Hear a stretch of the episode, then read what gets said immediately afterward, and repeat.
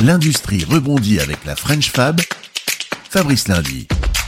L'industrie là où tout va démarrer. Et c'est le cas de ces trois jeunes qui, il y a deux ans, ont lancé près de Lyon leur tannerie éco-responsable innovante pour faire du cuir à base de peau de poisson, cuir de carpe, de saumon, d'esturgeon à destination du luxe de l'horlogerie. Alors comment se lancer? Récit de Benjamin Malatray, cofondateur d'Ictios.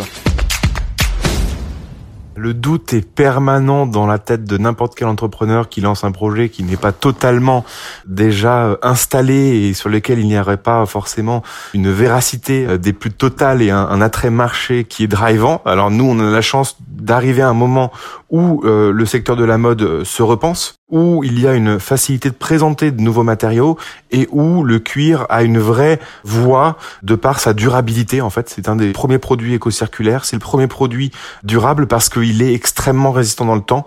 Alors, on doute constamment et c'est justement ce qui est aussi euh, drivant pour pouvoir ajuster constamment ses objectifs initiaux et de pouvoir être euh, bah, justement à l'écoute de ses doutes aussi pour pouvoir euh, se rassurer on aurait pu baisser les bras une centaine de fois, surtout pour des euh, jeunes qui arrivent sur un métier qu'ils ne connaissent pas forcément de base, mais qui ont euh, d'énormes bases théoriques, mais ce qui n'est pas forcément euh, le meilleur élément. On aurait pu douter dix mille fois et en fait, c'est les retours de nos clients sur les produits qui nous ont poussé à nous améliorer, poussé à aller plus loin et qui nous poussent encore aujourd'hui à faire plus fort. Au démarrage, c'est une histoire d'amitié. La force d'avoir une cohésion forte entre trois associés est un vrai élément qui permet de passer bien des déboires.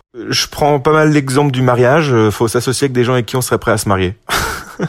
voilà, enfin, je veux dire, on a une confiance totale et on a une un alignement de la vision euh, de ce que va être Ictios, qui aussi bah, évite d'avoir à se justifier sur n'importe quel choix que l'un ou l'autre peut prendre.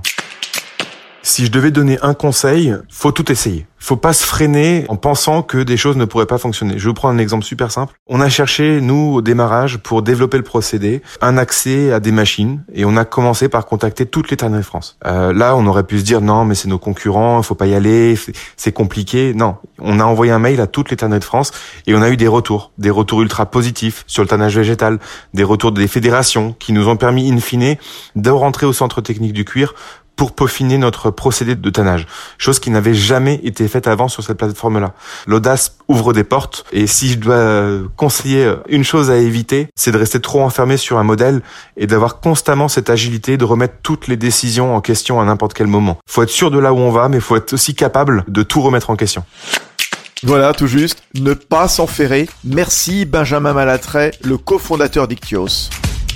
Découvrez l'industrie française en mouvement sur lafrenchfab.fr et sur les réseaux sociaux de la French Fab.